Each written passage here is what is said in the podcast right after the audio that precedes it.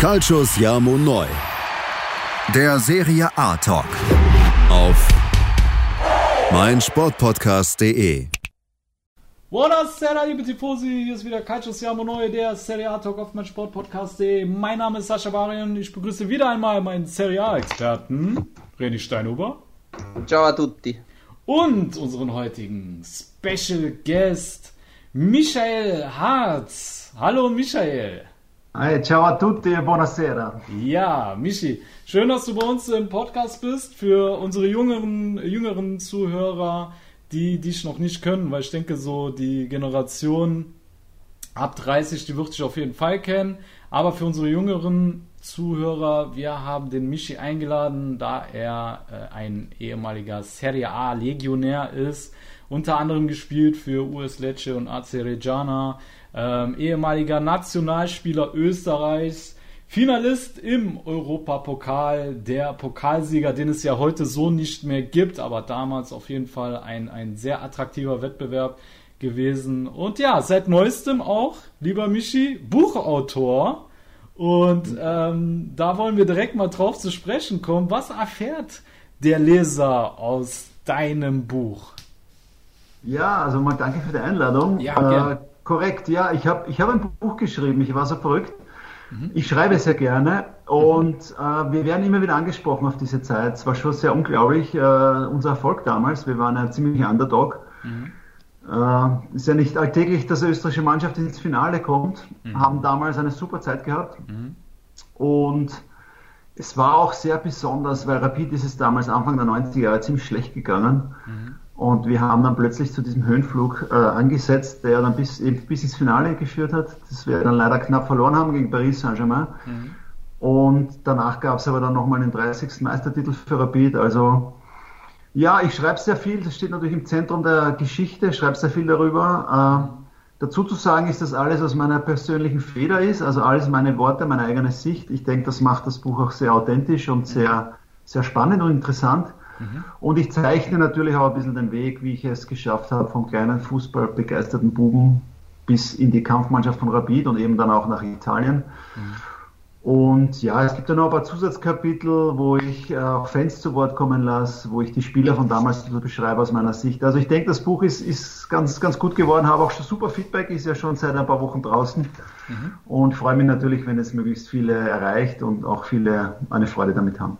Jawohl, das hast du sehr schön vorgestellt. Macht auf jeden Fall äh, Lust auf mehr. Und liebe Tifosi, ihr könnt euch dann auch vorstellen, wen wir hier im Podcast sitzen haben. Und damit ihr einen noch besseren Eindruck bekommt, haben wir auch einige Fragen für dich vorbereitet, lieber Michi. Ähm, damit wir das Ganze dem Tifosi nochmal richtig schmackhaft machen können. Und ich habe mir gedacht, bevor wir später nochmal auf den Europapokal der Pokalsieger eingehen werden, ähm, lass uns ein bisschen chronologisch vorgehen.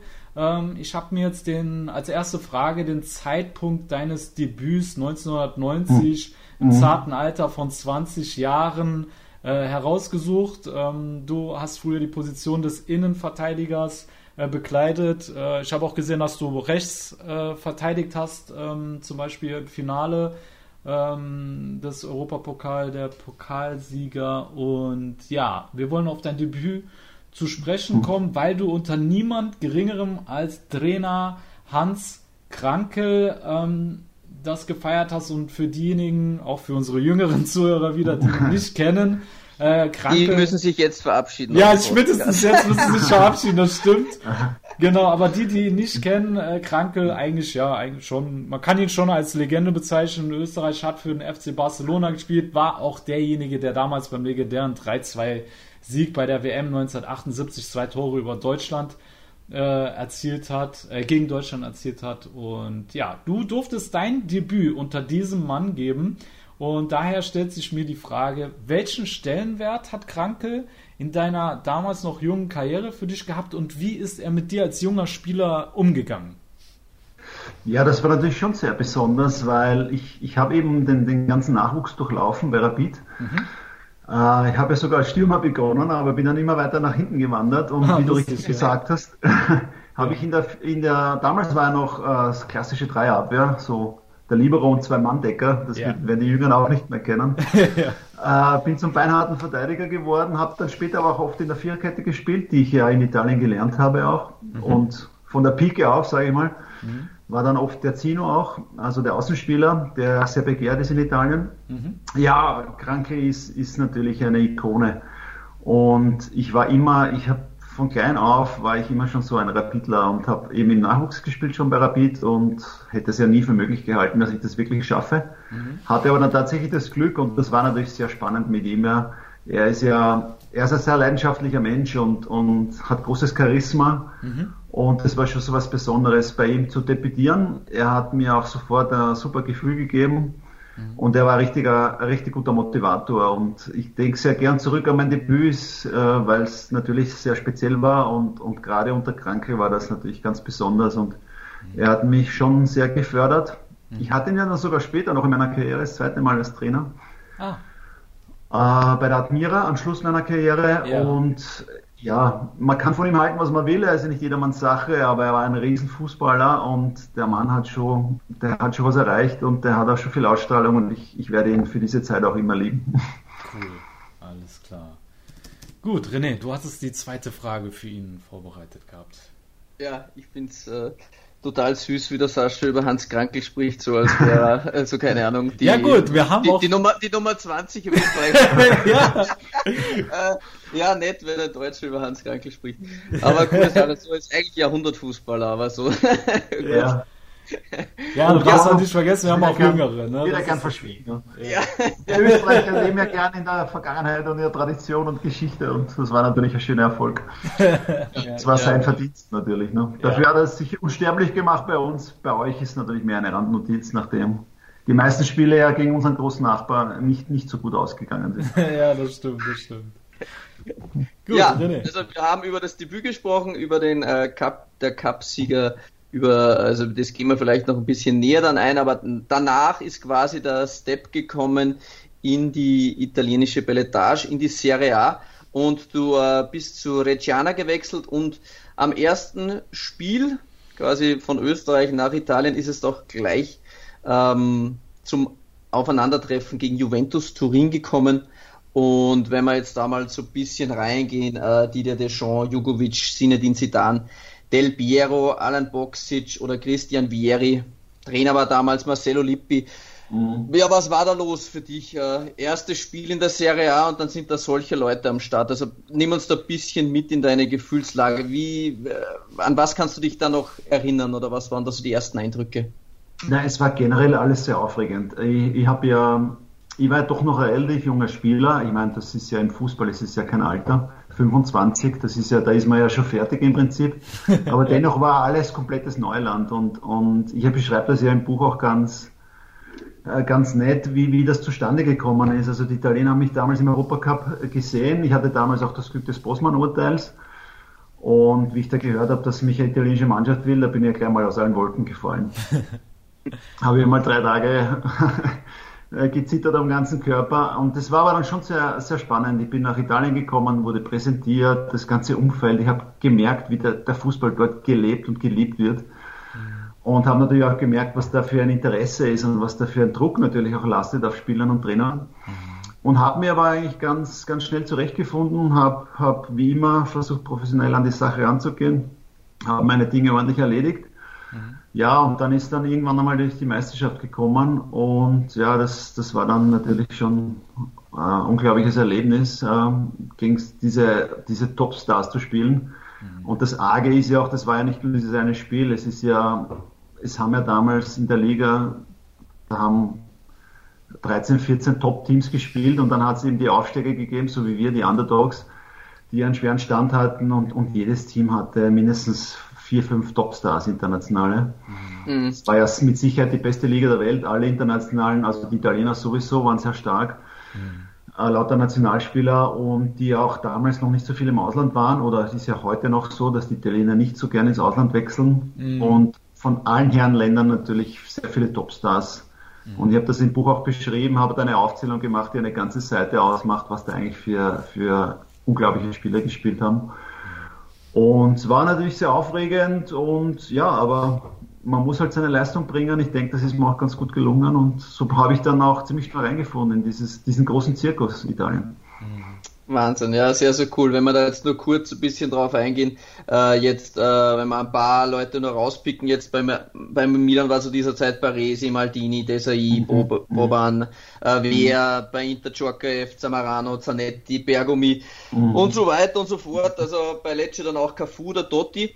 Wenn mhm. du da jetzt zurückdenkst und du an die Zeit in Italien, welcher Gegenspieler ist dir der ganz speziell in Erinnerung? Vielleicht sagen wir jetzt mal drei, wo du immer wieder mal zurückdenkst und du dir denkst, Wahnsinn, dass ich mit dem am Feld stehen konnte. Oder, oder vielleicht auch, auch nicht nur sportlich, sondern auch vielleicht vom Charisma oder von der Persönlichkeit, wo du immer wieder gerne zurückdenkst und denkst, mhm. Wahnsinn, was war das für ein Typ oder für ein mhm. Mensch oder für ein Spieler? Mhm. Ja, also ich weiß gar nicht, wo ich anfangen soll und aufhören. Ich muss auch gleich sagen, wenn, wenn ich zu lange antworte, müsst ihr mich unterbrechen. Nee, das, das, das gibt's und nicht. Ich erzähle nee. natürlich auch gern. Das gibt's ich nicht. möchte mal als erstes sagen, ich war Verteidiger ne, und im Land der Verteidiger Italien und es hat wirklich jede Mannschaft zumindest einen Top-Stürmer gehabt, ja, wenn nicht sogar zwei oder drei. Und das hat mich schon mal sehr beeindruckt. Ich meine, die, die stärksten damals, also unter den allerstärksten waren die stärksten vielleicht noch Battistuta, Fiorentina. Das war schon, ja. das war schon eine Lichtgestalt. Ja. Auch George Weah bei Milan. Geil. Sehr gerne erinnere ich mich auch, wir hatten, glaube ich, schon im dritten, in der dritten Runde hatten wir ein, ein extrem arges Derby gegen Parma. Die waren ja damals noch sehr stark. Mhm. Ja. Waren auch im Europacup sehr gut vertreten. Uh, und da habe ich gespielt gegen Gianfranco Solar, der oh, ist am ersten Etappe gekommen und es war echt ein super Spiel. Yeah. Und ich kann mich noch erinnern, dass wir haben das knapp verloren leider. Das war ja Derby, weil Parma, äh, Reggiana, das ist ja sehr nah beieinander. Und der äh, Solar ist nachher zu mir, zu mir hergekommen, hat mir die Hand geschüttelt und gesagt, cooles Spiel, ne? oder so ähnlich, oder gratuliere, gut gespielt. Cool. Da gab es noch natürlich den Mancini. Ja, ich ich könnte so viele aufzählen. Das, das war einfach so, so, so, so spannend, jede Woche da gegen so einen Superstar zu spielen mhm. und, und seinen Mann zu stehen. Äh, beeindruckt hat mich auch bei Milan der Desai, mhm. äh, der Franzose, weil das war eine unglaubliche Kanten. Also wie man so schön sagt, ja der war körperlich so stark und ich war ja auch ein ziemliches Tier, aber der, also das sind die, die Spieler links und rechts weggeprallt. Krass. Also das war schon unglaublich. Ja. Und natürlich möchte ich auch erwähnen, damals war, war unsere Verbindung noch nicht so, so nah, aber mir ist damals schon natürlich bewusst gewesen, was das für ein großartiger Spieler ist. Aber ich hatte ja das Glück, dann später noch bei Rapid mit dem Dejan Savicevic zu spielen. Wahnsinn. Mit Ilcenio, wie sie ihn genannt haben. Ja. Und das war, glaube ich, einer der absolut besten Spieler, den ich je, den ich je aus der Nähe sehen durfte. Er hat mich schwer beeindruckt und der hat bei Rapid ja auch eine, eine coole Zeit gehabt und der war einfach so gut. Aber ja, wie gesagt, da waren, da waren wirklich sehr viele, aber das waren vielleicht jetzt auch einmal so die, die ersten Highlights davon. Ja, du nimmst die nächste Frage schon vorweg, da möchte ich jetzt aber schon noch drauf einsteigen und zwar, ich bin eigentlich äh, in die Serie A, also als Kind, Sascha und ich sind ja da so in dem Alter quasi geboren, wo so 94, 92, 96, wo halt Italien mit Abstand die stärkste Liga war und da hat man sich genau. halt den einen oder anderen Spieler rausgepickt, quasi für den man ja. sympathisiert hat und da ist man dann halt auch Fan dieser Mannschaft geworden und bei mir war es doch tatsächlich Dejan Savicevic und mhm. darum, okay. das war eigentlich mein Kindheitsidol und darum möchte ich da schon noch ein bisschen, so was war er so für ein, für ein Typ Mensch, also der der Dejan, der, der, der Fußballer, der Überragende, auch wie er zu Rapid gekommen ist, ich kann mich nicht gut erinnern, da hat es geheißen, ja, der ist viel zu alt. Und dann hat ja. er so, wie sie jetzt gespielt hat, du glaubst, die anderen haben, spielen Minigolf. Also so, so war das ja. teilweise, das war echt Wahnsinn. Und mhm. wie hast du ihn so als, als Mensch, würde mich interessieren, wie hast du ihn da so äh, erlebt oder was ist das für ein Typ Mensch? Er war ganz ein feiner Mensch. Äh, wir haben uns ja sehr schnell angefreundet, weil er konnte nicht Deutsch. Wir haben dann Italienisch gesprochen miteinander. Ich habe da auch manchmal seinen Dolmetscher gemacht, was mich sehr gefreut hat, was mich ein bisschen stolz gemacht hat. Cool. Er war, er war echt cool drauf. Er war ja natürlich ein ganz, so wie du gesagt hast, der war ein unglaublicher Spieler und er hat das auch bei Rapid noch, noch bringen können. Er war leider ein bisschen verletzungsanfällig schon. Er konnte ja nicht immer spielen. Aber was ich gerne erzähle, der hatte so ein unglaubliches Gespür und, und so einen, so einen, wie einen Radarblick. Er wusste immer genau, wo jeder Spieler steht und was er jeder Spieler macht. Und äh, es war manchmal dann auch so im Training, ich, hab, ich war ja schon ein, ein recht harter und guter Verteidiger und ich, ich habe mir im Training manchmal gedacht, so jetzt will ich es wirklich wissen. Uh, und aber einmal dem Savicevic den Ball wegnehmen, ja. Und kostet es, was es wolle, ja, auch wenn es ein bisschen wehtut, also vor allem für ihn. dann war er wieder verletzt. Ja, ja. Jetzt wissen wir den Grund. Jetzt wissen wir, warum der die ganze Zeit verletzt war. In diese missliche Lage sind wir gar nicht gekommen, weil ich wollte gerade erzählen, der, der, der hatte nämlich so ein Gespür, dass er immer diesen, den Ball immer nur so, so spielen konnte oder so antipsen konnte, nur dass du irgendwie nicht hingekommen bist. Ja? Mhm. Und das war so beeindruckend und das war seine große Klasse und ich habe das eigentlich nie bei einem Spieler gesehen, davor und danach nicht. Danach nicht. Und wie gesagt, einen Blick. Ich glaube, der hätte mit verbundenen Augen spielen können. Ja, und das, das war eigentlich beeindruckend und das ist es nach wie vor für mich. Wow. Also das heißt, Savicevic hatte so dieses Talent gehabt, ähm, den Gegner erst gar nicht in den Zweikampf kommen zu lassen, dass er den immer auf Abstand gehalten hat. Hast du es so gemeint? Ja, genau so habe ich es gemeint und der konnte auch den, eben den Ball manchmal so nur so, so ein bisschen wegtipsen, ja, damit man eben im Sliding Backing nicht, nicht rankam oder, oder das, wie auch immer. Das, das war einfach immer in Spielsituationen bezogen, konnte das immer abschätzen, was, was genau zu tun war, dass er auch gar nicht in diese Zweikämpfe gekommen ist. Mega. Das um, war ähm, schon, abgesehen von seiner Technik und natürlich seinem Torabschluss, der hat natürlich auch jeden Ball rein, rein, reingehaut beim Training. Ja, Wahnsinn. War schon stark, er hat schon einen Unterschied ausgemacht. Ja, ja, das, das glaube ich sofort. Das habe ich sogar eine Anekdote, wenn ich noch darf. Peter Schöttl, wir haben einmal gespielt beim Lask, ja, also ein Linzer Club, die waren damals auch ganz gut und mhm. wir waren damals ein bisschen im Eck ne, und dann sagt der Peter Schöttl zu mir, der war mein Zimmerpartner und Kapitän bei Rapid, auch eine, eine Rapid-Legende mhm. und sagt, und wir philosophieren so, dass wir einen schweren Gegner vor der Brust haben und der sagt dann, also ich weiß nicht, ob wir da etwas reißen, höchstens wenn der Dejan Savicevic drei Tore macht. Und das Spiel, ich, ich sage euch, das Spiel ist tatsächlich 3 zu 3 ausgegangen mit drei Toren von Savicevic. Geil. Und ich habe nachher zu Peter gesagt, sag mir das vorher, dann gehe ich ins Wettbüro. ja, also das war der einfach, ja. Und der hat einfach wirklich klasse. Also das war wirklich so, wenn euch nichts eingefallen ist, dann mal zu Dejan Savicevic, der wird schon regeln. Ja, so auf die Art, ja. ja. Sehr cool, Vicky, vielen Dank. Ja. Ähm, ich habe noch eine Frage, weil du es zuerst kurz angesprochen hast, aber wir, mir gefällt es sehr, wenn wir uns da ein bisschen verlaufen. Wir lieben das ja bei uns im Podcast. Ja. Aber weil du zuerst das Derby angesprochen hast, ähm, gegen Parma, und das ist schon was ganz was Brisantes. In, Reggiana ist jetzt ein bisschen unterm Radar natürlich jetzt auch vor der mhm. Serie B wieder in der Serie C abgestiegen und so. Mhm. Aber äh, wir begeistern uns doch sehr auch für Fanszenen und für die Regionen und Reggiana hat in äh, Fanszene-mäßig doch einen sehr, sehr hohen Stellenwert.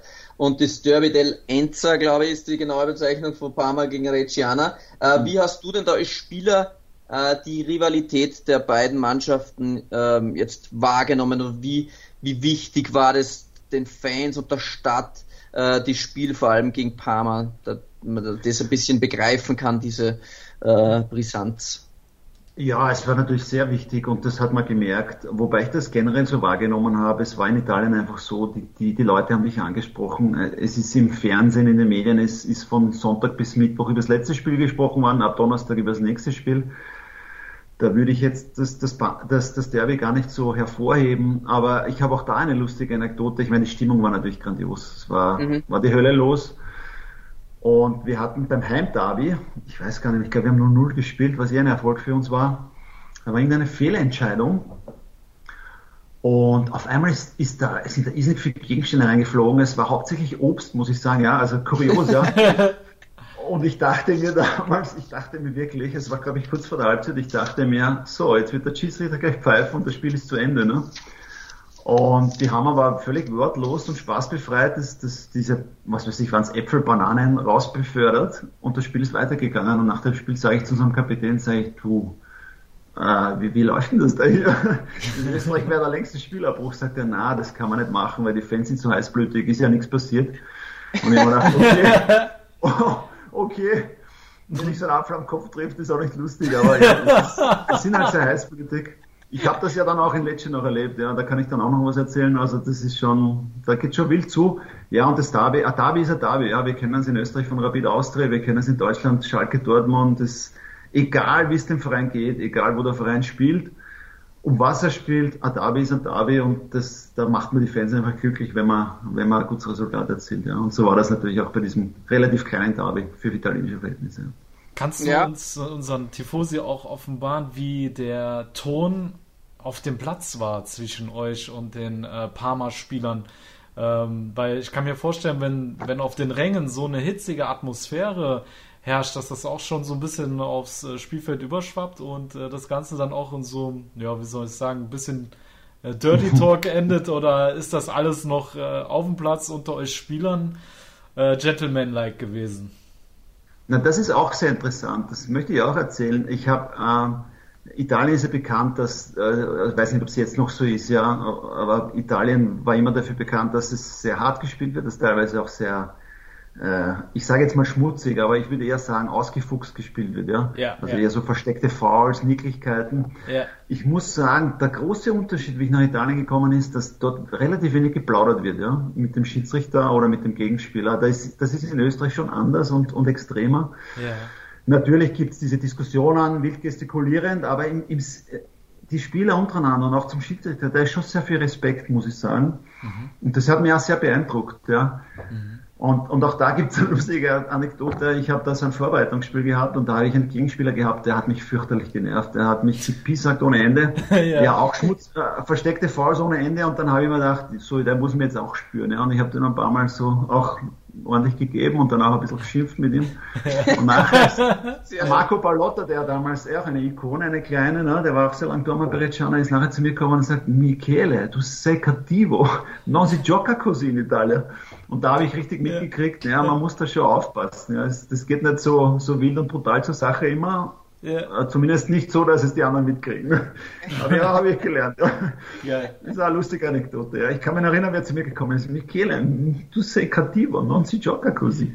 kannst du das für unsere deutschen Zuhörer äh, übersetzen? Ja, ja, sehr gern. Also er ja. hat gesagt, du spielst cattivo ist so schlecht oder böse. Ja. Er, hat gemeint, du spielst sehr brutal und, und, und das, so spielt man nicht in Italien. Ja. Und hat halt gemeint, wenn du schon jemand äh, wehtun willst, dann mach so, dass es keiner mitkriegt. okay. Aber wirklich, das, hat, das war das so, so hitzige Wortduelle kann ich mich nicht erinnern, war gar nicht so schlimm. Ja. ja. Aber war das dann so bei dir quasi, wenn dich dann einer ein bisschen provoziert hat, dann hat er dann auch mal ordentlich auf die Beine bekommen. Dann hat er sich den Falschen angelegt. Ja, also ich denke, ich, ich, war wirklich ein sehr harter Spieler. Ich, ich war nicht unfair, aber ich, ich, ich war hart und äh, ich, mein Motto war auch immer, es steht auch im Buch, wer austeilt, muss auch einstecken können. Und in Italien wird natürlich ordentlich ausgeteilt und, und wird auch ordentlich eingesteckt, ja. Ist eh klar. Aber generell im, im Fußball und international ja, natürlich noch mehr. Also musstest du auch schon von den Stürmern einiges kassieren, weil man denkt halt immer, der Stürmer ist derjenige, der meistens auf die Socken kriegt, weil er ja in der Position ist, dass er an dir vorbei muss und er den Ball hat und du deswegen ja im Vorteil bist, ihn treten zu können und nicht umgekehrt. Aber hast du als Spieler auch die Erfahrung gemacht, dass du wirklich äh, schon böse, ähm, ja, wie soll ich sagen, ja, ja, natürlich. Ja? Also natürlich stimmt das so, wie du sagst. Dass, ja. das ist ja im Mittelfeld auch oft so. Ne? Ja. Die Spielmacher, aber es hat sich auch geändert, muss ich sagen. Ja, also ich denke schon, dass früher härter gespielt wurde. Das, du, allein durchs Regelwerk und auch weil es andere Spielertypen jetzt gibt. Ich meine, ihr wisst ja, England brauchen wir nicht reden oder Claudio Gentile, wenn ich dir noch was sagt. ja, das, war, das war eine echte Killer. Ne? Ja. Das echte Killer, das gibt's ja heute nicht mehr. Ne? Das kannst du dir auch nicht mehr erlauben. Mhm. Aber man muss schon sagen, dass die Stürmer auch nicht keine Kinder von Traurigkeit war. Ja. Und da hat man schon auch, auch oft den Ellbogen im Gesicht gehabt. Und ja, die, ja. Wussten, die wussten sich schon zum Wehren. Ne? okay. Ähm, ich würde sagen, wir gehen kurz in die Pause, weil die 15 ja. Minuten, die sind schon mal rum. Und dann machen wir äh, gleich weiter, äh, lieber Michi, mit deiner Karriere. Sehr Und ja, liebe Tifosi, hört uns nach einer kurzen Werbepause wieder zurück bei Calcio Siamo der Serie A Talk auf mein Sportpodcast.de. So, liebe Tifosi, da seid ihr wieder bei Calcio Siamo der Serie A Talk auf mein Sportpodcast.de. Und wir haben heute zu Gast unseren Michi Harz, ehemaliger Serie A Legionär, der uns hier äh, Rede und Antwort stellt, äh, steht. Und ja, lieber Michi, wir haben jetzt gerade schon über das Derby del Enza zwischen Parma und Reggiana mit dir äh, gesprochen und nun wollte ich mit dir noch über deine Zeit beim Aufsteiger Reggiana eingehen. Und zwar war es ja damals so, dass ihr bis zum, wenn ich das richtig recherchiert habe, bis zum 14. Spieltag musstet ihr warten, bis ihr den ersten Sieg einfahren konntet. Ähm, du hast es ja schon angesprochen, die Liga hatte ja 13, 14 Top-Clubs und dann kamt ihr als Aufsteiger, der, so als Underdog. Und was mich jetzt interessiert ist, was macht das mit einer Mannschaft psychisch, wenn man so lange auf äh, den ersten Sieg wartet? Und wie groß war der Druck, der da von außen auf euch eingeprasselt ist, durch die Medien, durch die Fans? Ähm, das würde mich noch sehr interessieren, wie du das wahrgenommen hast damals. Mhm. Ja, sehr gerne. Da möchte ich auch ein bisschen ausholen. Mhm. Äh, es ist natürlich schwer als Aufsteiger in Italien. Gerade damals war das sehr schwer. Ich habe es schon erwähnt, da waren sehr viele Top-Teams und mhm. dann haben sich fünf, sechs Mannschaften äh, sozusagen oder sieben Mannschaften haben dann äh, vier Abstiegsplätze sich ausmachen müssen. Ne? Mhm. Ja, es ist es ist, ich möchte auch sagen, mein Manager war auch lustig damals. Also ich hatte da einen, einen Manager, der mich in Italien betreut hat, der auch sehr, sehr cool war, der mich super betreut hat. Ja. Und der hat mir dann auch ein bisschen meine Anfangseuphorie genommen und gesagt, du, ich sagte gleich von vier Aufsteigern, äh, steigen zwei oder drei gleich wieder ab. Ne? das war damals so. Ne? Und Reggiana war ja auch ein bisschen so ein Fahrstuhlverein, ne? so rauf, runter. Hat sich ja jetzt leider auch fortgesetzt zwischen B und C. Mhm. Na egal. Wir hatten eigentlich ein ganz gutes Team. Äh, wir hatten einen guten Trainer, der sehr hart war. Mircea Lucescu ist, glaube ich, auch nicht kein Unbekannter, war ganz ein harter Hund. Äh, Lucescu? Lucescu? Ja, wurde, ah, der war rumänischer ja, Nationalspieler, oder? Ja, auch, auch dann Trainer bei Inter und ich glaube bei Schachtor Donetsk. Ah ja, doch, ja klar. Ja, ja, ah, der, war, der war ultra brutal, hat aber ein super Training gemacht, hat, ja. war nicht ganz zimperlich. Die Medien haben ihn Il Colonello getauft, also so eine Art General, ja.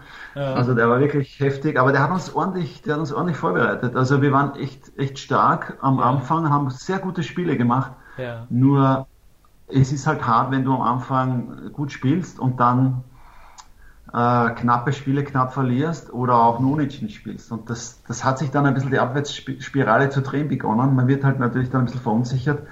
Und wir hatten ein riesiges Problem. Ich meine, das klingt jetzt blöd, wenn ich das sage, aber wir waren einiger wenigen Teams, die keinen Stürmer hatten, der wirklich viel getroffen hat. Mhm. Wir hatten damals äh, Valencia, der eine große Vergangenheit, also groß über, äh, unter Anführungszeichen bei Bayern hatte. Aber ah, Adolfo Valencia. Ja, genau. Wow, cool. Wir hatten auch noch zwei italienische Stürmer, die Hoffnungsträger waren, die aber auch nichts nicht getroffen haben. Ja. Und das ist halt brutal damals gewesen. Ihr wisst ja, wie früher in Italien gespielt wurde. Es waren meistens sehr enge Spiele, von Taktik geprägt, egal ob man jetzt gegen einen Top-Verein gespielt hat oder gegen einen Abstiegsaspiranten. Ja. Und, und die Stürmer haben halt meistens einen Ausschlag gegeben. Und ich habe ja schon ein paar genannt und jedes Team und auch Bologna, das war auch ein Abstiegskandidat, die hatten damals Kulivanov Andersen, der Schwede, die ja. waren einfach Torgaranten. Ja. Mhm. Und so, wie gesagt, ist es leider dann wir hatten einfach zu wenig Punkte am Konto und der Druck ist natürlich groß und, und, und es ist ja überall in, in, im Sport so, wenn man dann halt im Hintertreffen ist, dann wird es immer schwieriger und äh, ich glaube, es war ja sogar der einzige Sieg oder nur zwei Siege sind damals zu Buche gestanden. Mhm. Wir hatten wirklich am Anfang sehr viele Unentschieden, wo wir auch sehr gut gespielt haben. Ich erinnere mich, zweite Runde, glaube ich, in Napoli, äh, dann Roma daheim, die hätten wir alle gewinnen müssen, ja, aber ja, mhm. das was wäre, wenn gibt es im Fußball nicht und mhm. so so waren wir dann leider auch relativ bald schon dem Abstieg geweiht und das ist natürlich eine schlechte Stimmung dann in der Mannschaft, rund um die Mannschaft, äh, Zuschauer, Medien, das ist dann so, eine, so ein Teufelskreis auch, der sich zu drehen beginnt. Mhm. Und darum sind wir dann leider mit fliegenden Fahnen auch gleich wieder abgestiegen. Ja. Mhm. Das, aber du musst ja sehr positiv in Erinnerung geblieben sein, denn du bist ja dann als äh, einer derjenigen dann noch der Serie A halten geblieben. Also du bist ja dann von Reggiana nicht mit runter in die Serie B, sondern wie kam es dann zum Transfer ah, zu, zu Lecce? Kann ich dir gerne erzählen. Äh, ich bin schon, ich habe noch begonnen in der Serie B. Es war so, dass, ja, ich bin natürlich genauso mit untergegangen, aber es war schon so, dass ich sehr bald Stammspieler war, also eigentlich von Anfang an. Und damals war in Italien, das war auch ziemlich wild, der, der Präsident hat eingekauft und wieder verkauft. Ich, ich habe mal gerechnet, ich glaube, wir hatten 42 Spieler in der Saison, ja, das muss man sich mal vorstellen. Boah, 42, da, okay. da ist einer gekommen und wieder gegangen, das hat natürlich auch nicht dazu beigetragen, da Konstanz reinzubringen. Ja. Mhm. Und ich habe, denke ich, schon ordentliche Leistungen gebracht und äh, meistens gespielt, also fast immer, wenn ich nicht gesperrt oder verletzt war. Und sie wollten dann auch mit mir so quasi in der Serie B den Neustart auch machen. Mhm was mich sehr gefreut hat. Und ich habe mir gedacht, ja, why not? Also die Serie B ist ja in Italien damals auch, das ist ja auch eine Top-Liga, ne? sehr ja. professionell. Habe dann begonnen und dann ist irgendwie so dieses Angebot gekommen oder dieses, es war ein Tauschgeschäft damals und das war ziemlich eine Nacht- und Nebelaktion. Sie haben mich dann auch, also sie haben gesagt, die Entscheidung muss schnell fallen. Lecce Klassisch italienisch, ja. Ja, genau. Lecce ist, Lecce ist, ist auch damals Aufsteiger gewesen und die haben einen, eben einen Terzino Destra, das ist dieser Außenspieler einer Vierkette gesucht und haben im Gegenzug einen anderen Spieler angeboten und Reggiano hat gesagt, ja, wenn, wenn du das machen möchtest, dann steigen wir darauf ein. Ist okay für uns, aber es muss schnell gehen und ich, ja, ich war damals eh unsicher, haben nicht, nicht zu, wir haben uns ja sehr wohl gefühlt auch in Reggio, ich war mit meiner Familie unten Mhm. Gerade meine Tochter auf die Welt gekommen, ist ja auch eine lustige Geschichte, ist eine kleine Italienerin. Mhm. Ah, okay. Cool. Und da sind wir auch sehr stolz, es war auch ein sehr, sehr spannendes Erlebnis. Ja. Uh, und ja, Lecce ist ja auch ganz unten, aber ich habe mir nicht so viel Gedanken über das alles gemacht. Ich habe mir gedacht, ja, es ist eine neue Chance, es ist wieder Serie A und habe dann dem zugestimmt und das war, aber im Nachhinein war es vielleicht nicht ganz die richtige Entscheidung, aber ja, wie, wie gesagt, im Nachhinein ist es immer gescheiter, aber so bin ich dann ziemlich abrupt habe ich die Zelte in Reggio abgebrochen und bin nach Lecce gewechselt. Ja. Mhm. Okay, und Lecce, äh, die haben sich dann mit dem Trainer nicht abgesprochen oder wie ging das dann, dass du da kaum zu, äh, zum Spiel gekommen bist? Der Trainer war damals kein niemand geringerer als Brandelli. Richtig, ja, auch ein äh, großer. Ja, ja, auf jeden Fall, immer wieder, also immer, jetzt immer wieder mal mhm. noch im Amt.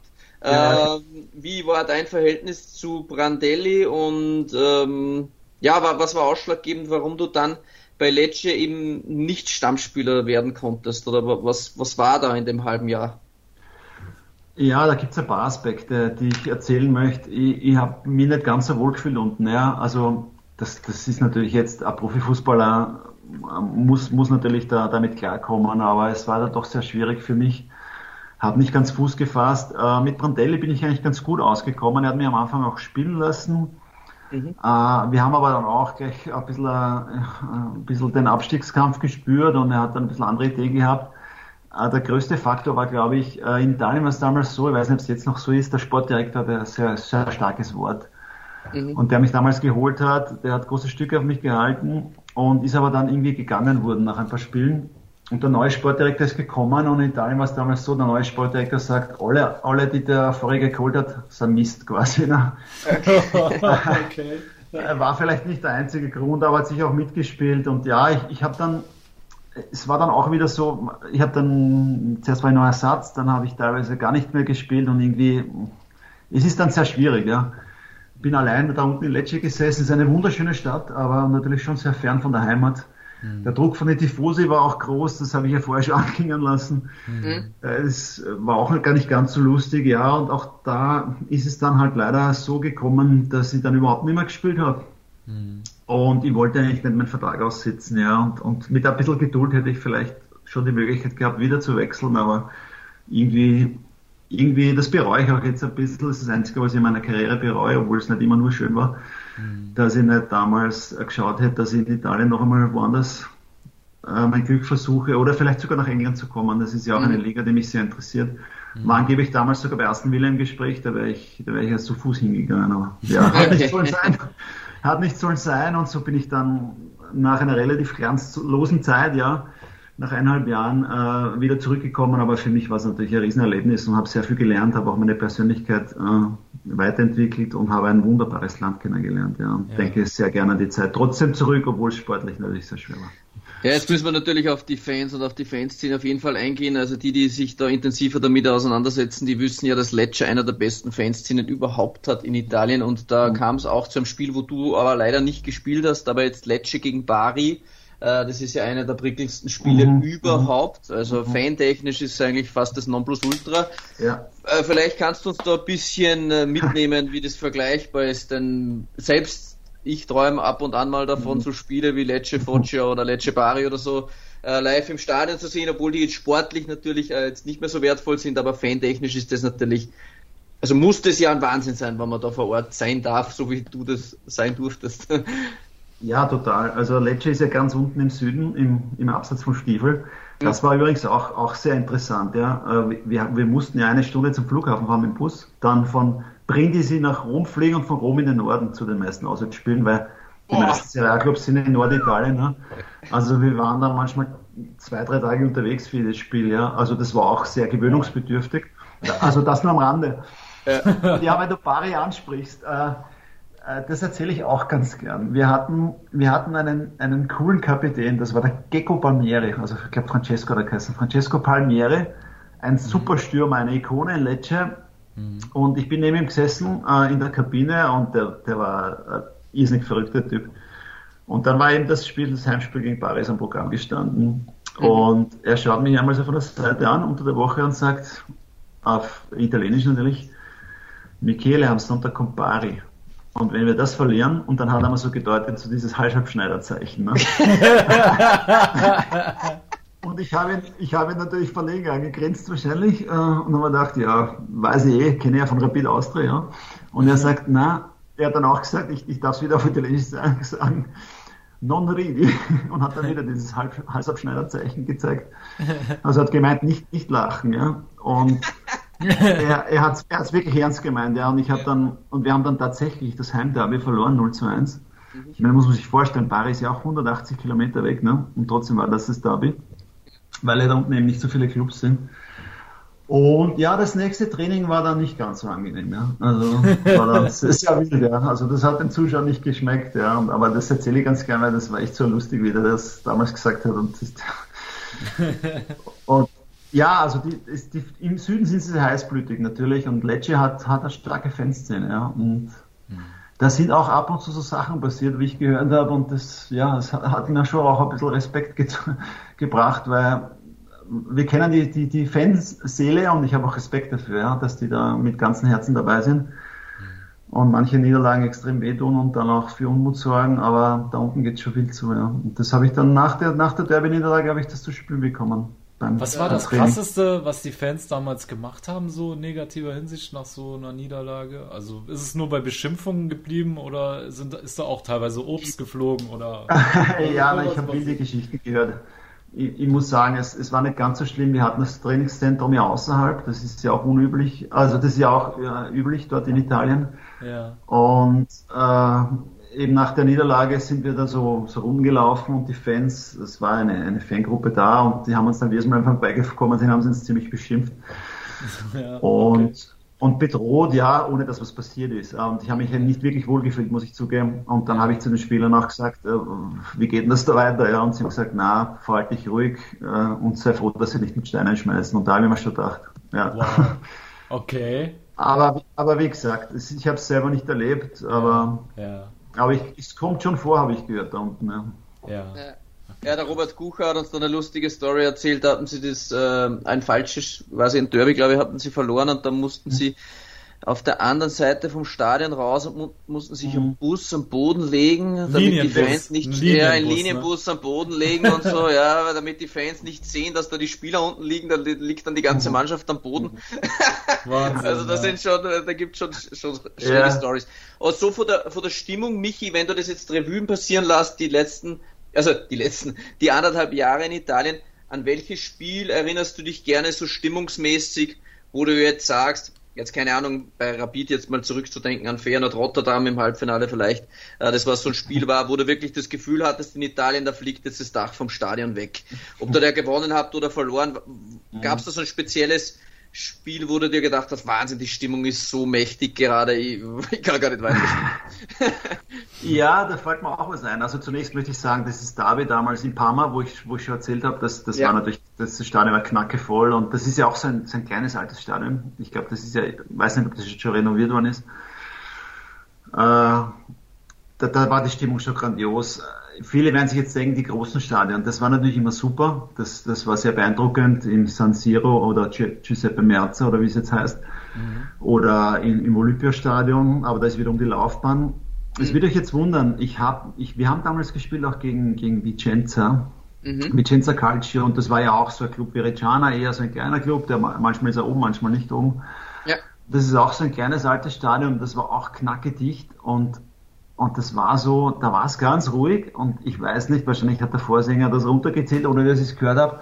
Aber mit einem Moment ist da irgendein Schlachtgesang gekommen, ja, aber das war wie eine Druckwelle, ja. Das, das, da war echt eine unglaubliche Stimmung und ja, ich habe das sicher in vielen Stadien erlebt.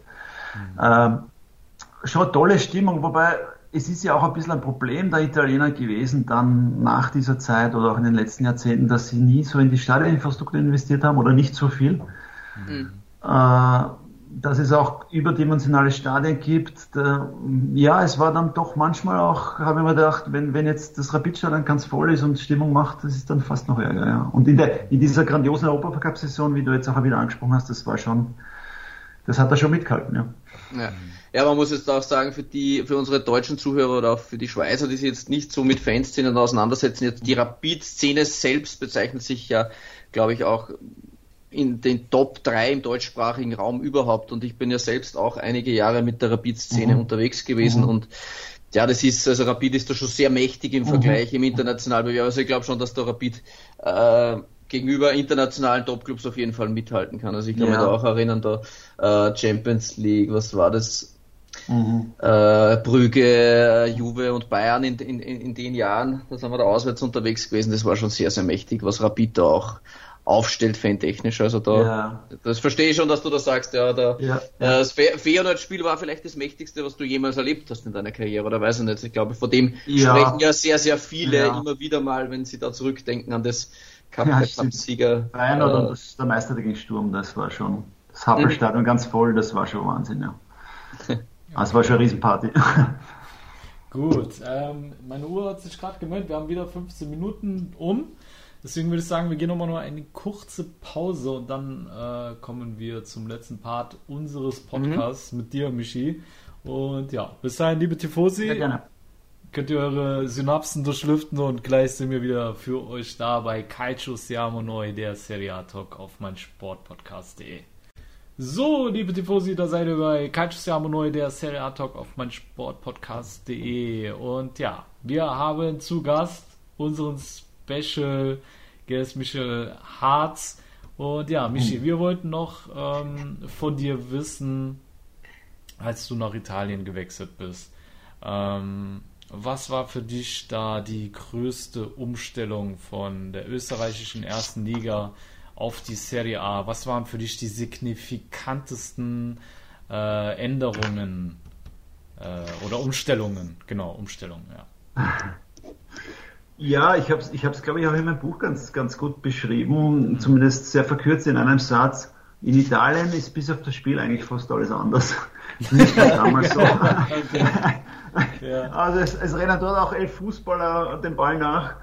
Äh, auch die sind nicht unfehlbar, aber ja, es hat, es, es war, dieses ganze Drumherum hat mich sehr beeindruckt. Das, dieses Medieninteresse. Ich war bei einem kleinen Club Mhm. Und da waren drei regionale Zeitungen, drei regionale, Fernseh regionale Fernsehsender. Wir haben 15 Journalisten beim Training gehabt und wir waren ein kleiner Club. Ja. Ich habe das in Österreich ja. nie erlebt, nicht davor ja. nicht danach. Mhm.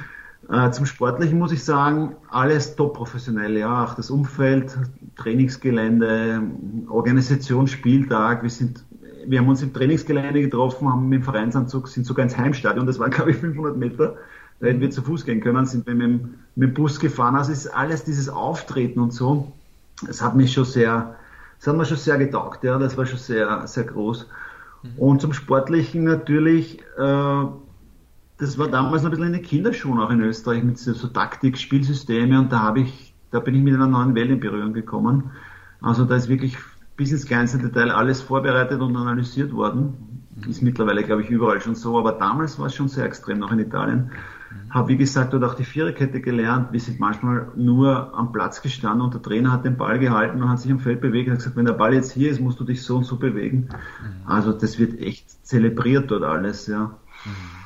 Und ja, der Spieltag ist der Spieltag. Es ist Calcio, das ist heilig, ne? Und da ist, das spürt man halt einfach auch, ja. Das ist ja in Deutschland vielleicht auch ein bisschen so, ne? Oder, oder großteils so. In Österreich ist Interesse auch da, aber das ist jetzt nicht so, hat man nicht immer das Gefühl, dass das jetzt das Wichtigste der Welt ist, ja, aber dort mhm. war das schon so. Und, mhm. und wahrscheinlich könnte ich jetzt noch viel erzählen.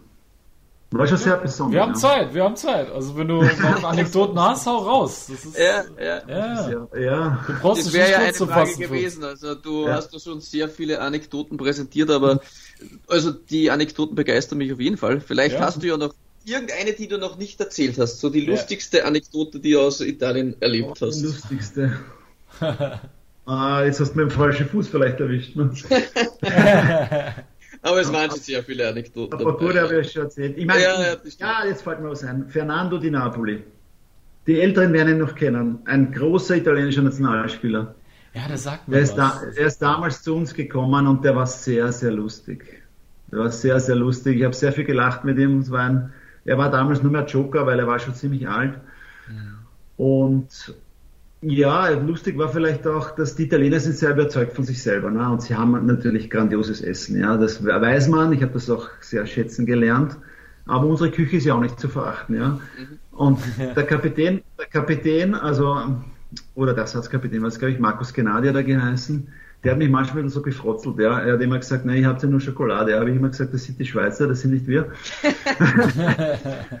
und irgendwann war es mir dann mal zu viel, weil er gesagt hat, na, dir schmeckt das Essen schon gut in Italien. Ich sage, ja, auf jeden Fall. Und dann habe ich irgendwann einmal gesagt, du, pass auf, alles, was ihr da habt, das haben wir in Österreich auch und noch viel mehr. da habe ich immer ein bisschen Kontra geben müssen. Ja, aber es war einfach, ja, es, es, es wird einfach alles so, so, zelebriert und die Italiener sind auch ein freundliches Volk, muss ich sagen. Ne? Mhm. Sehr offen und ich habe jetzt sehr schnell Italienisch gelernt, dadurch habe ich auch einen besseren Stand gehabt und ich habe mich wirklich sehr wohl gefühlt. Ja. Also das war eigentlich konträr zu dem, dass sportlich leider so schwer war. Sonst war das super alles und bezeichne mich jetzt gern manchmal als halber Italiener. Perfekt. Weil ich ja die Haarpracht wieder Maldini und Nesta trage. Ja, du siehst auch, also ganz ehrlich, du siehst so gut jetzt, gespielt habe ich nicht aber ja, ich Du könntest durchgehen als Italiener, definitiv. Also es ja, dunkler Haar, ne? Ja. Ja, ja. Aber das ist, wenn man sich da die, die, die Bilder von Nesta und von Maltini so ansieht, da so, fehlt ja, nicht ja, viel, da fehlt nicht viel. ja, ist ein ehrenhafter Vergleich. Also auch optisch, aber fußballerisch waren die natürlich eine, eine Stufe. Michi, Michi ja. hat der Frauenschwarm in Italien, das ist natürlich leicht gehabt. Dann der Profifußballer, dann auch, auch die Haare auch noch. Ne, das muss ja, ja, aber ich war schon verheiratet, gell? Also. Ja, ja, eben, hast du eh gesagt. Die Frau hört eh nicht zu wahrscheinlich. Also. Ja, ist sie leider schon Ex-Frau, aber nein. das Fußball hat einen großen Stellenwert da unten, ja, und das habe ich schon sehr genossen, ja. Das hat jetzt gar nichts mit Frauen zu tun, das war schon sehr besonders, ja. Ja, glaube ich. Ähm, lass uns mal so ein bisschen hinter die Kulissen schauen, so äh, Kabinentalk, sag ich mal. ähm, hattest du unter deinen äh, Mitspielern äh, bestimmte Spitznamen gehabt? Wenn ja, warum haben sie sie dir verpasst? Äh, nein, sie haben sich ja generell mal schwer mit meinem Namen getan, weil auch mit dem Nachnamen wir ja kein H aussprechen können. Ne? Also aber Michele Arzt ich, dann wahrscheinlich. Und das Lustige war ja, wenn wir aufs Spielfeld gegangen sind, äh, man, man, hat ja den Namen damals am Rücken schon gehabt in Italien. Ne? Das, das, war ja damals auch die Zeit erst, wo die auch bei den, bei den Dressen die Namen auf, aufs Dress gekommen sind. Ja. Und da habe ich dann manchmal so hinten gehört, so leise so, Atz, Atz. das war einfach nur so, weil sie dir gedacht haben, was ist das für ein komischer Name. ja, sonst, sonst, wir waren eine ziemliche Legionärstruppe, ne? das war ja auch so ein Thema, darum waren wir wahrscheinlich auch nicht so erfolgreich, das war, hat sich natürlich alles erst finden müssen. Ich, ich habe damals mit Didi Beisdorfer zusammengespielt bei Reggiana, ja, mhm, ich genau. sehr schätze. Äh, der wird euch ja sicher ein Begriff sein, ja, vor allem. Yes. Haben wir rausrecherchiert, ja, ja, das wird, ja. da wäre noch was gekommen.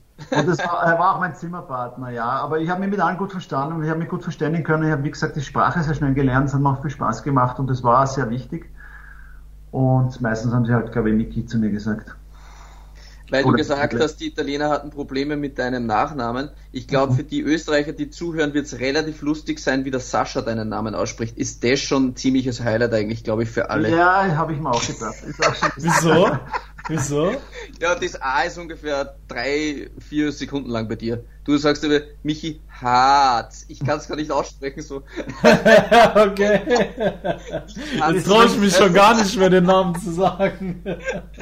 Mir ist übrigens, Michael Hartz. Eine Anekdote noch eingefallen, gell, falls wir noch Zeit haben. Ja, ja, ja, wir haben Zeit. Die erzähle ich noch gerne, weil ich auch ein bisschen stolz bin drauf. Ja, ich war ja ein Verteidiger und nicht bekannt fürs Tore schießen. Ne? Yeah. Und mir ist aber tatsächlich auf Cagliari gespielt, ist mir kurz vor Schluss ähm, äh, gegen Cagliari äh, der Ausgleich gelungen bei einem Corner. Mhm. Also der Ball war noch abgefälscht, manche Zeitungen haben sogar von einem Eigentor geschrieben, aber ich lasse mir das natürlich nicht stehlen. Ja. Und ich habe mich jetzt nicht gefreut, also immerhin ein Tor in der Serie zu erzielen, ist ja auch nicht so schlecht. Und habe mich nicht gefreut, aber gedacht, was mache ich jetzt eigentlich? Und bin gelaufen wie wild und habe dann, ich weiß jetzt nicht, warum ich das gemacht habe, das war eigentlich untypisch für mich, aber habe mir das Leibweiß über den Kopf gezogen, wie der Ravanelli früher.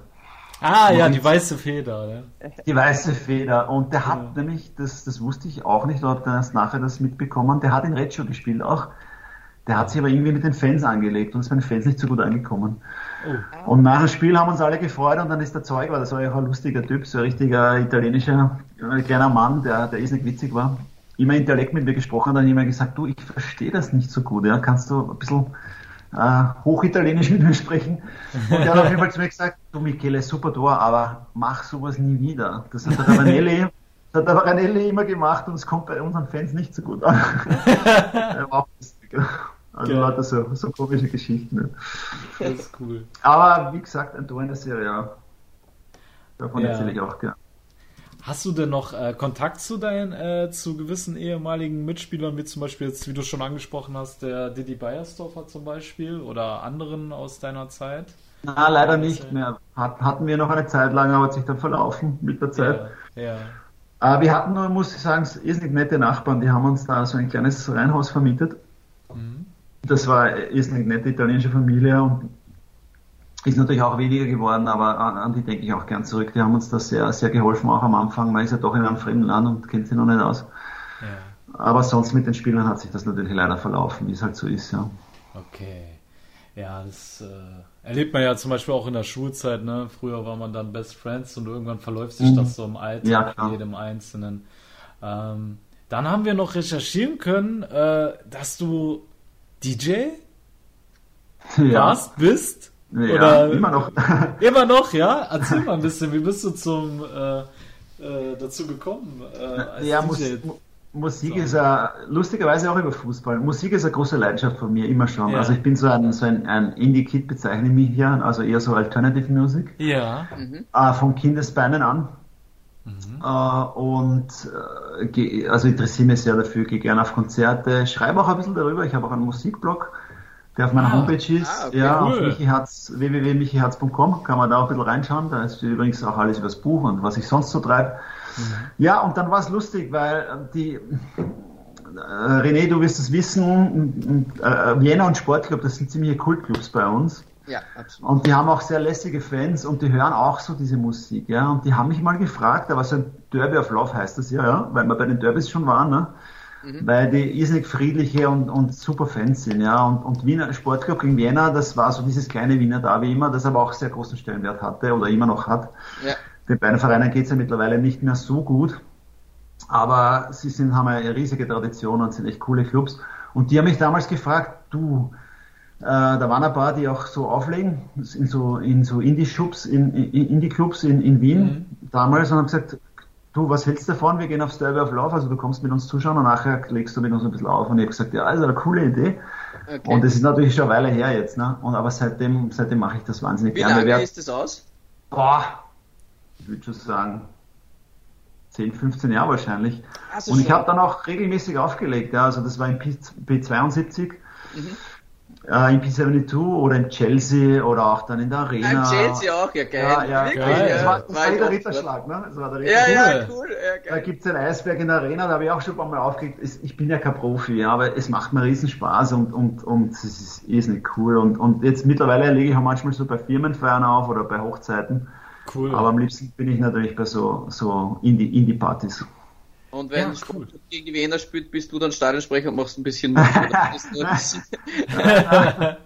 Erstens einmal spielen die ja im Moment nicht gegeneinander leider, aber, aber das, ich, ich kenne ja. viele Leute dort und das ist wirklich, das sind wirklich sehr, sehr nette Leute. Ja, und ja aber cool ist, die, weil du gesagt hast, du bist über einen Sportclub und über die Wiener dazu, mhm. dazu gekommen. Mhm. Ich habe die Info über meinen äh, Cousin erhalten, der war Sportdirektor beim Wiener Sportclub zwei Jahre. Okay. Und der hat mir das gesteckt, dass du die, ah, die, die, die, eine Frage, weil Michi hat. Ah, da schließt sich der Kreis, ne? ja, genau. Geil.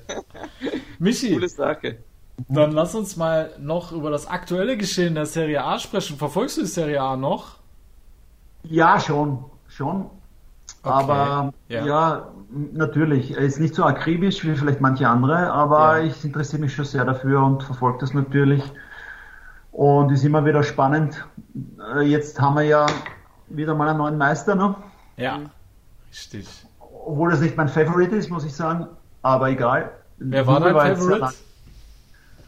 Äh, ich habe eigentlich immer eher zu Milan oder Juve gehalten, ja. Das ist jetzt ah. eh frevelerisch, weil meistens hat man einen Lieblingsclub, ne? aber mir ja. hat ich habe das auch ein bisschen so nach den Epochen immer gehabt, ne? Und welche Spieler dort waren. Ich wollte schon kurz klatschen, aber habe wieder aufgehört. so aber kurz bevor die Hände sich berühren, da, da kam nichts mehr. Das aber nicht so, mein Club. Das war auch immer so der Club, der eh auch immer die Spieler zugekauft hat. Aber egal, sie haben sich ja. teuer verdient. Ja. Ähm, ja, es gibt viele, es gibt so viele tolle Clubs in Italien und ja, ja. ich ich schaue mir das schon auch immer wieder an, wie sie spielen und ab und zu sehe ich ein Spiel. Okay, wir brauchen dann mal eine kleine, kleine Einschätzung von dir zum aktuellen äh, Kampf um die Champions League Plätze. Das ist ja mehr als mhm. spannend zurzeit. Mhm. Ähm, mhm. Wir haben nur noch einen Spieltag vor uns und ja, ja einen wird es treffen, der nicht in die Champions League kommt zwischen Neapel, Juventus und Milan. Und mhm. du darfst gerne deine Einschätzung abgeben, wer von den ha. dreien es nicht schaffen wird am Ende. Nur für dich, damit du es so ein bisschen auf dem Schirm hast. Milan mhm. muss am letzten Spieltag gegen Atalanta mhm. ran. Mhm. Juve spielt gegen Bologna. Mhm. Und Neapel muss gegen Hellas Verona ran. Mhm. Milan ist aktuell Dritter, Neapel Vierter und Juventus Fünfter. Genau. Ja, das ist natürlich ganz schwer zu sagen. Das, da kann alles passieren, ja. Kann alles, Von, ja. Ja, vom Gefühl her, ich weiß nicht, äh, vom Gefühl her schätze ich jetzt äh, Milan und Juve so ein, dass sie das mit ihrer Routine noch schaukeln und, und Napoli hat ja zwischendurch auch Durchhänger gehabt, vielleicht. Mhm. Vielleicht trifft sie, aber es ist wirklich schwer vorherzusagen, ja. Okay. Verdient hätten sie es alle auf jeden Fall, alle drei. Ne? Alles klar. Und was denkst du, wer steigt ab dieses Jahr? Ich meine, wir haben jetzt äh, mhm. Crotone steht fest, Parma. Mhm Mhm. Ja. Und jetzt haben wir Benevento und ich glaube, der Toro René ist auch wieder mittendrin statt nur dabei, ne? Der Toro spielt jetzt gegen Lazio auswärts und dann am Wochenende steht ja Benevento gegen den Toro im direkten Duell an. Wow, geil, Alter. Mhm. Mega. Mhm. Was denkst du, Michi? Also, wen wird's da erwischen? Geht Benevento mit Pipo Insagi runter oder? Ja, das fürchte ich fast, ja. Ja. Ich glaube, dass es Benevento ist, ja. Ich denke auch. Alles klar. Gut, und meine, also meine Frage, meine letzte mein, Frage. Mein Schicksal, ne? Aufsteiger, der wird absteigen. ja, genau. ja, genau. Aber das hat sich in äh, 20 Jahren danach auch nicht verändert. Das ja, heißt, ja. zwei ja, wieder tut, runtergehen. Ja, das tut mir auch sehr leid. Ich meine, solche Clubs beleben natürlich die Liga ne? und auch, auch die ganze Meisterschaft, aber ja, ja, aber schwer, ja. bei mir ist auch so, ich sympathisiere ein bisschen mit Salernitana und ich weiß jetzt genau, mhm. jetzt schauen wir mal, wie nächstes Jahr die mhm. Corona-Maßnahmen sind. Ich möchte sie mhm. gerne im Stadion sehen, denn mhm. ich befürchte, das Jahr danach sind sie schon wieder weg. Es geht, ja. es geht relativ schnell, ja. ja. Ja, da bist du wieder so. irgendwo in der Serie B und dann dümpelst du wieder irgendwie. Ja, das geht schnell, das geht so schnell. Das Raufkommen ist schwerer als das Wiederabsteigen. Ja. ja, definitiv.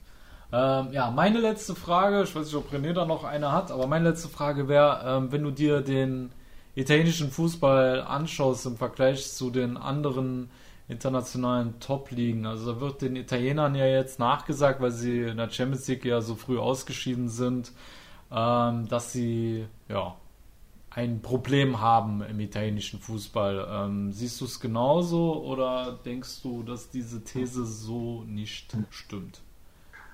Uh, würde ich, dem würde ich schon eher beipflichten. Also Problem, ja. Problem ist immer relativ, aber mhm. es ist augenscheinlich, dass sie nicht ganz mithalten, ja. Und das schon seit Jahren. Mhm. Uh, ich habe sie eher angesprochen, vielleicht haben sie dann auch sich ein bisschen ausgeruht auf ihren Namen eine Zeit lang. Mhm. Uh, wurden dann überholt aus meiner Sicht, auch mit dem ganzen Drumherum, mit Vermarktung und diesen Geschichten, Professionalisierung von Deutschland, England. Mhm. die letzten Jahre war es so, dass, dass ja Juve allein auf weiter Flur war Da hat auch dann vielleicht an der Spitze, die Dichte ist sicher groß dort, ja, aber an der Spitze hat die Dichte vielleicht dann auch gefehlt. Mhm. Ähm, wobei das ist in Deutschland auch so, aber trotzdem, die Bayern sind halt schon ein bisschen outstanding. Mhm. Äh, ja, es ist, es spielen nicht mehr alle Topstars, drängen nach Italien, es ist auch das Nationalteam ist auch nicht mehr so, so, äh, wie sagt man, so präsent.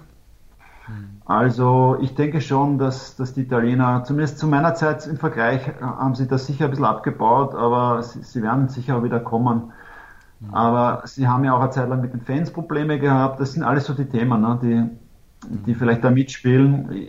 Da kann man jetzt diskutieren, was da der Grund ist. Aber äh, um das abzuschließen, ich denke, dass sie sich schon, dass sie, dass sie sich schon schwer tun im Moment mit, mit, mit den großen Nationen mitzuhalten und Nationalen wird man sehen. Ja, also sie haben schon eine gute Nationalmannschaft. Aber sind jetzt auch nicht nur Topstars drinnen. Ja, wird man sehen, wie sie die schlagen beim Großereignis. Ja. Aber unser Traum wäre ja, dass Italien wieder dorthin kommt, wo sie waren, wo du in der Serie A gespielt hast. Das wäre Ja, das würde ich mir auch wünschen. Äh, Natürlich, in der Nationalmannschaft sowieso. Das ist ja immer schön, wenn die Italiener vorne dabei sind. Und, und die Liga, die Liga, ja, wird hoffentlich auf, auf, auf Clubebene, zumindest international, werden sie hoffentlich auch wieder mehr mitreden, ja. In den letzten Jahren war das schon sehr wenig, ja, und das, die Ergebnisse lügen halt auch nicht, ja. Das muss mhm. man schon sagen, ja. Absolut. Bisschen Umschwung ist schon zu merken, dass jetzt merkst, die größeren Namen wollen jetzt mhm. schon eher wieder nach Italien, das wie ja, es vielleicht ja. vor fünf Jahren war, das war ja. dort sicher deutlich noch weniger, aber wenn man jetzt sieht wie du, wir haben jetzt zum Beispiel über einen, den brasilianischen Ronaldo haben wir zum Beispiel gar mhm. nicht gesprochen. Mhm. Über, gegen den hast du auch gespielt mit Lecce zum Beispiel, gegen Inter mhm. Mailand, ihr habt da 5-1 verloren. Ja. Der Name ist nicht mal gefallen und solche Leute, war, ja, solche Leute waren dort gang und, gang und gäbe und, ja, und, und, jetzt ist das natürlich schon ein bisschen rar, ja. muss man dann schon fairerweise sagen. Das ist vielleicht ja, auch eine finanzielle Geschichte, wissen wir ja, ich meine, Geld schießt keine Tore, aber Geld gehört dazu und die. Engländer haben natürlich da einen riesen Vorteil im Moment.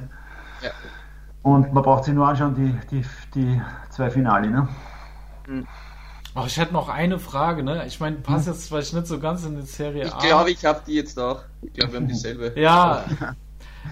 Eigentlich, ja gut, wir sind Serie A-Podcast, aber ich finde es trotzdem sau spannend.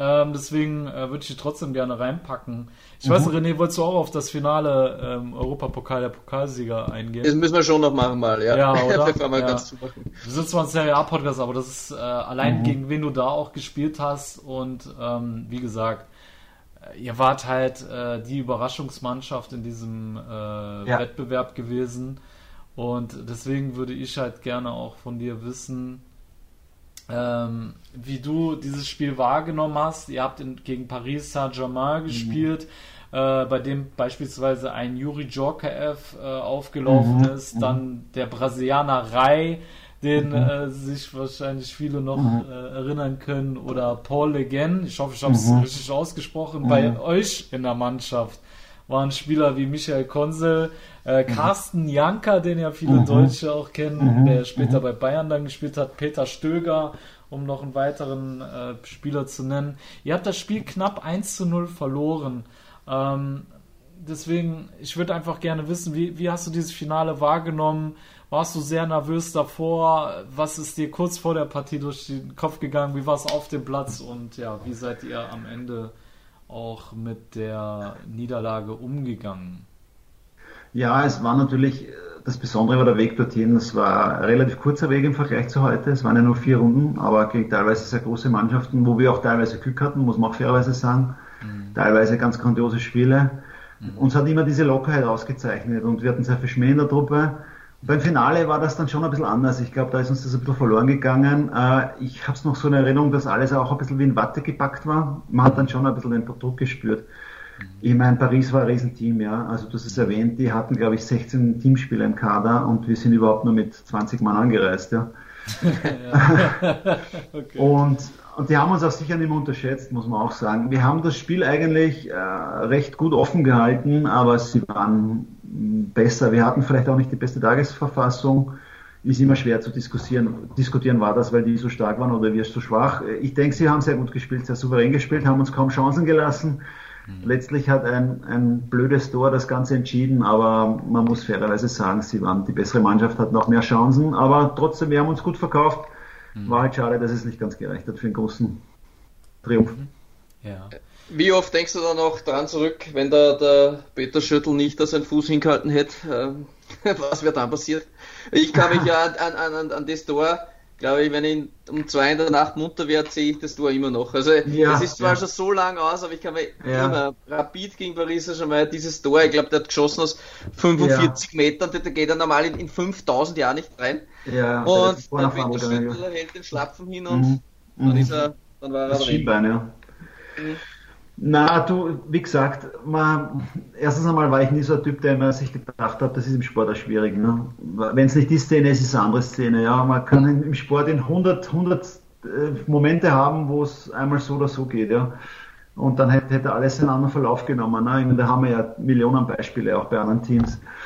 Es ist müßig, weil wenn, wenn wir jetzt super gespielt hätten, vielleicht drei hundertprozentige vergeben hätten und dann dieses Tor gekriegt hätten, dann hätten wir vielleicht gesagt, oh verdammt, sehr unglücklich, aber so war es ja in Wahrheit nicht. Und es passiert halt, das kann man immer ändern und wenn es das nicht gewesen wäre, hätten sie vielleicht ein anderes Tor gemacht und mhm. ja, ist. Aber so war es dann, ja. dann auch eher so der mediale Druck oder den, mhm. den ihr euch selbst aufgebaut habt. Weil, wenn ich mich jetzt da erinnere mhm. an, an Feyenoord Rotterdam, die waren ja jetzt vom Stellenwert, waren die jetzt nicht unter Paris. Also da, da hat der Ronald Kuman gespielt, der Giovanni ja, van Bronckhorst, der Henrik Larsson. Das war ja eigentlich von den Namen her, mhm. weiß ich nicht, ob da nicht Feyenoord zu der Zeit vielleicht sogar noch, noch mächtiger war. Mhm. Und dann denke ich mal, hey, okay, jetzt haben wir Feyenoord 3-0 weggehaut. Mhm. Warum soll man nicht Paris schlagen? Und, und, und ich kann mir ja, ja, natürlich. so als Fan erinnern, oder, oder ich glaube, jeder Österreicher war damals kurzzeitig mal Rapid-Fan. Ich glaube, selbst die Australier können sich an die Reise noch erinnern, wie es war. Und da war schon so, medial, es ist nur mehr noch über das Spiel geredet worden, die, die Zeitungen waren voll, alles ist nur berichtet worden über das Cup der Cup-Siegerfinale. Und dann war ja da die Leichtigkeit ein bisschen weg. War da auch die Medien auch schuld daran oder wo, wo ist die Leichtigkeit? Naja, schuld ist übertrieben, das wäre auch zu einfach. Obwohl, manche haben uns damals sogar schon als Favorit gesehen, was ich sehr interessant gefunden habe, aber ist auch so ein bisschen so eine österreichische Eigenheit noch. Ja. Na, man muss auch sagen, zum Beispiel, weil der Feinert angesprochen hast, die waren ja auswärts, haben wir da auch einen schweren Stand gehabt, die haben das sehr gut gespielt, da haben wir auch ein bisschen Glück gehabt und das Heimspiel war sicher ein sensationelles Spiel von uns, ja. Das war auch eine Sternstunde, die du auch nicht, nicht auf Knopfdruck parat hast, ja. Paris, Paris war sehr stark, das ist Fakt, ja. Paris hat alle ihre Stärken ausgespielt, außer dass sie auch die Chancen nicht gemacht haben, das war zu unserem Glück. Und ich, man kann es schwer erklären. Wir hatten sicher nicht die beste Tagesverfassung, ob es jetzt ein Formverlust war, ob es jetzt der Druck war, ob wir zu viel nachgedacht haben, ob wir uns zu wenig zugetraut haben, ob wir uns zu wenig, äh, ob wir uns schon zufrieden gegeben haben im Finale. Das ist ja auch ein bisschen so eine österreichische Eigenheit. Ich, ich kann es nicht mehr genau sagen. Ich, ich habe das alles teilweise ist vielleicht so empfunden, ja. Aber das kann ich jetzt nicht mehr so genau analysieren. Ja. Es hat auf jeden Fall mit Sicherheit nicht ganz gereicht und wir hätten sicher eine außergewöhnliche Leistung gebraucht und davon waren wir schon ein Stück entfernt. Ja. Cool. Aber ja, wer da Näheres dazu wissen will, auf jeden Fall dieses Buch. Ja, auf, auf jeden Buch, Fall. Also da Buch steht kann man alles. da viel nachlesen darüber. Ja. Auch wie man sich nach dem Spiel fühlt und so. Das ist schon interessant, denke ich. Ja, also das ist dieser erste Moment der Enttäuschung und wie man dann wieder sich aufrichten muss, was einem im Leben eines Sportlers sehr wichtig ist. Ja. Ich denke, da ist für jeden was dabei, selbst für Nicht-Rapid-Fans. Ja, also ich, ich möchte noch einen Namen, bevor wir das zumachen, weil mir das interessiert, mhm. weil er auch äh, zu früh von uns gegangen ist, der Ivanov. Mhm. Äh, da möchte ich äh, aber auf den, auf den Spieler Ivanov, ich glaube, du hast das mal in einem Interview oder wer ein anderer Rapidler gesagt, das weiß ich jetzt nicht genau, aber stimmt es, dass der Ivanov wirklich, wenn er keinen Bock hatte, dass er da zwei Tage nicht zum Training gekommen ist? Also stimmt das? Gibt es sowas? Also, dass der, der Jetzt gibt es das sicher nicht mehr. Ja, aber war das Nein, es, es, stimmt zum Teil. Also er ist schon zum Training gekommen, aber er hat nicht trainiert.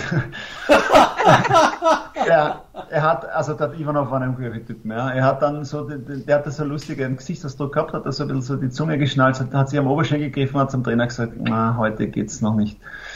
Er ist noch nie, also der Ivanov, Gott hab ihn selig, er war ein unglaublicher Typ. Ja. Also ich, das war ein unglaublicher Spieler. Er war ein grandioser Spieler. Er hatte, er war sicher ein klasse Verteidiger. Und vom Typ her war er ein Wahnsinn, ja. Und ich, da hätte man einen eigenen Podcast dafür, ja. Also der hat wirklich immer das getan, was er für richtig hielt, ja. Das war vielleicht auch nicht immer richtig aus unserer Sicht, äh, aber er hat uns natürlich sehr, sehr verstärkt und sehr geholfen. Und sonst hat er wirklich ziemlich wenig gepfiffen, muss ich sagen.